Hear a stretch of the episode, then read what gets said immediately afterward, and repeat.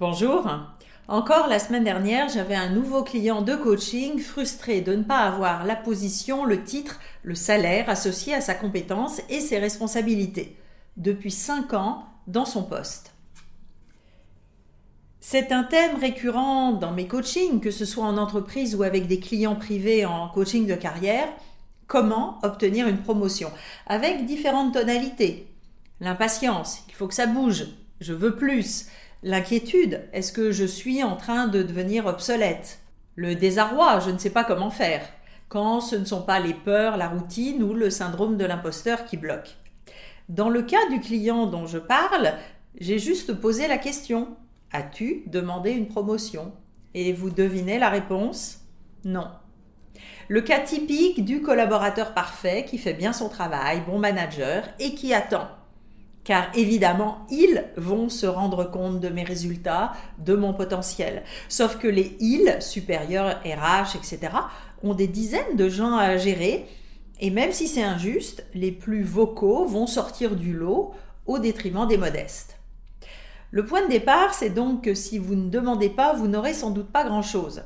Peut-être qu'il y a des organisations avec des managers et des partenaires RH qui gèrent des plans de carrière de chacun, on discute régulièrement avec les personnes concernées dès qu'il y a un poste ouvert. Personnellement, je n'en ai pas rencontré beaucoup, je vois plutôt des RH débordés, des managers qui gèrent les urgences et donc des professionnels qui peuvent rester longtemps à bien faire leur travail sans qu'on pense à eux pour des opportunités de carrière. Bon, ça ne veut pas dire que vous devez harceler votre chef tous les mois avec votre plan de carrière, mais que c'est à vous de piloter votre barque. En fait, demander une promotion, c'est une négociation comme une autre, où vous êtes en quelque sorte le produit. C'est un peu froid comme approche, mais cela peut sans doute vous aider à rationaliser et à organiser votre démarche. Dans une négociation, il y a en gros six grands paramètres. 1. Votre objectif. 2. Le cadre de la négociation, comment ça se passe dans votre organisation, qui décide et comment, les influenceurs, etc. 3. Les besoins du client, le poste et ses enjeux pour les gens qui vont prendre la décision. 4. Le produit, ici vous. 5. L'argumentation. 6. Le timing. Je vais maintenant reprendre ces six points pour tous ceux qui souhaitent préparer une demande de promotion. Pour les autres qui ne sont pas concernés maintenant, vous pouvez liker cette vidéo pour la retrouver plus tard quand vous en aurez besoin et bien sûr la faire suivre dès maintenant à vos amis coincés dans leur poste depuis trop longtemps. 1. Clarifiez votre objectif de carrière. Ça a l'air bête, mais ce n'est pas si simple. Nous avons des contraintes matérielles, des valeurs, des rêves, et nous héritons des projections de notre entourage, notre famille, nos amis. Le poids du groupe est important. Si vous avez des emprunts d'études à payer ou si l'argent est un critère d'évaluation important dans votre entourage, vous allez comparer votre salaire au marché, à vos amis, et votre objectif pourra être simplement de gagner plus d'argent. Mais il y a des objectifs plus complexes. Par exemple, je veux plus de pouvoir ou plus de responsabilité, ou bien je veux devenir manager parce que dans ma tête, quelqu'un qui réussit devient chef. Et c'est comme cela que j'ai des clients en coaching qui réalisent que le poste de manager pour lequel ils se sont battus ne leur convient en fait pas vraiment et retournent parfois dans un rôle d'expert avec soulagement. Pour vous aider à ouvrir les options, cela peut être un thème de discussion avec votre manager, un mentor, un responsable RH. Maintenant que je suis depuis deux ans dans mon poste et que cela fonctionne bien, qu'est-ce que tu verrais comme prochaine étape pour moi? Clarifier votre ou vos objectifs, vos sources de motivation, c'est développer la connaissance de vous-même pour ensuite choisir le bon cheval de bataille. Et parfois aussi pour sortir du cadre existant et pourquoi pas créer votre job sur mesure. C'est aussi à cela que sert le coaching de carrière. Une fois que l'objectif est clair, vous allez pouvoir préparer la négociation en tant que telle. Alors comprendre le cadre de la négociation, il y a des processus dans les organisations, des règles officielles et aussi des règles officieuses. Le point le plus important, c'est de savoir qui décide et comment. Vous, vous voyez en général votre supérieur et votre partenaire RH. Et souvent, on a l'impression que c'est le ou la supérieure qui décide avec l'aval des RH. Mais parfois, il y a des surprises, des interférences positives ou négatives de l'étage du dessus, de certains partenaires business qui vous aiment bien ou qui ont un autre protégé. Et puis la promotion n'est pas forcément au sein de la même équipe ou direction, donc il va falloir vous vendre à quelqu'un d'autre, votre futur chef, et qui va chercher des informations pour voir comment vous allez vous accorder avec son équipe.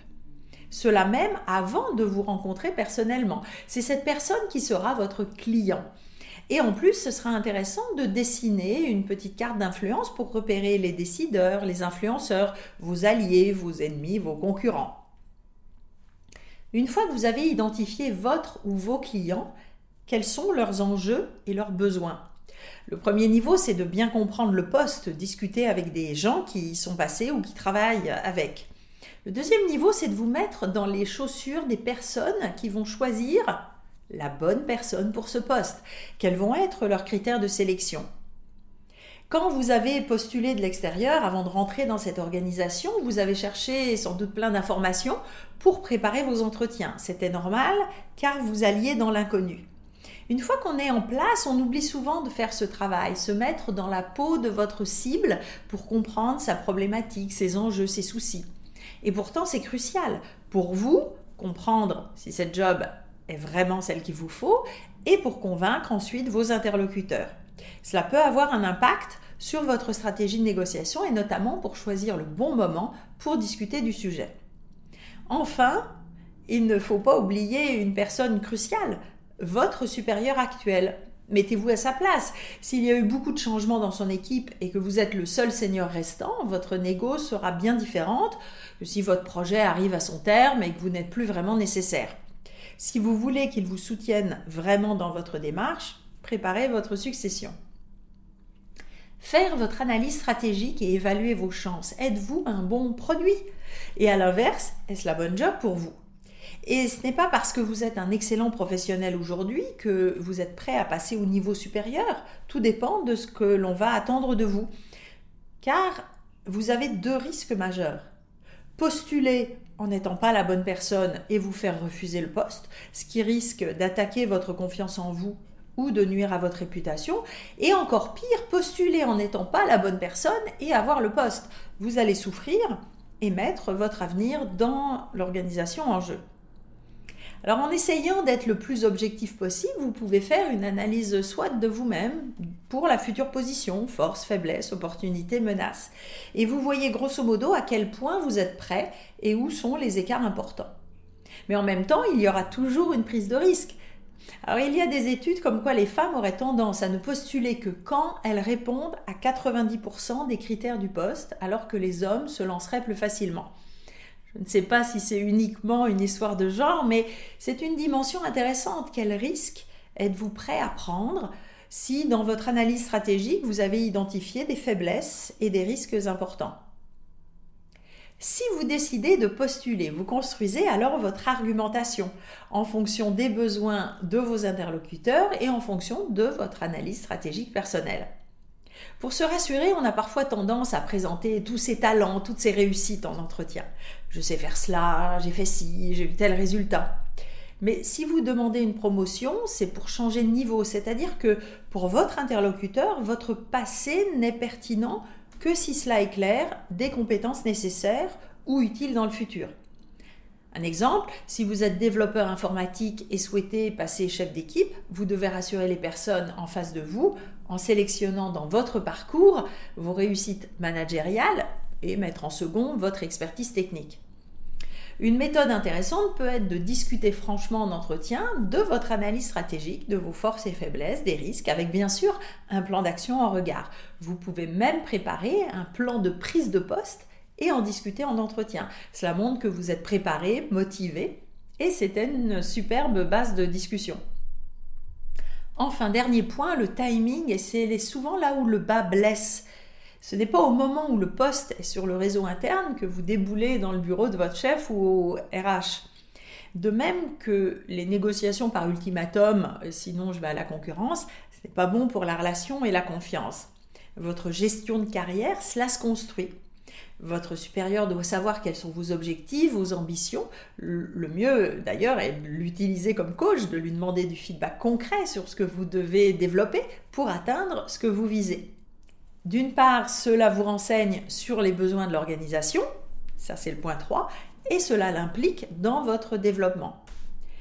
Cela permet aussi, j'insiste, d'anticiper, de planifier votre succession avec lui ou elle, parce que si vous êtes indispensable, on ne vous laissera pas facilement partir.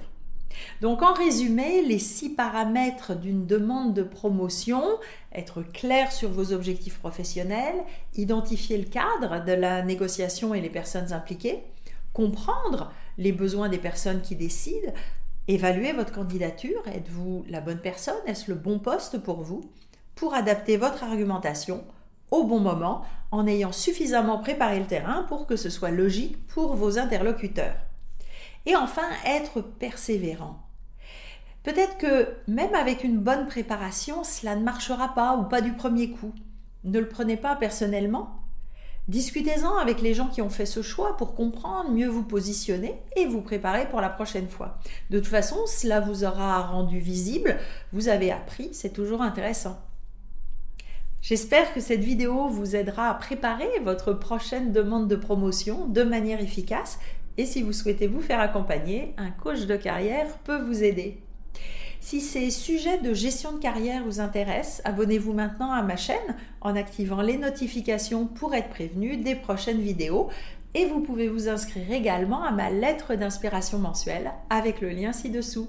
À bientôt!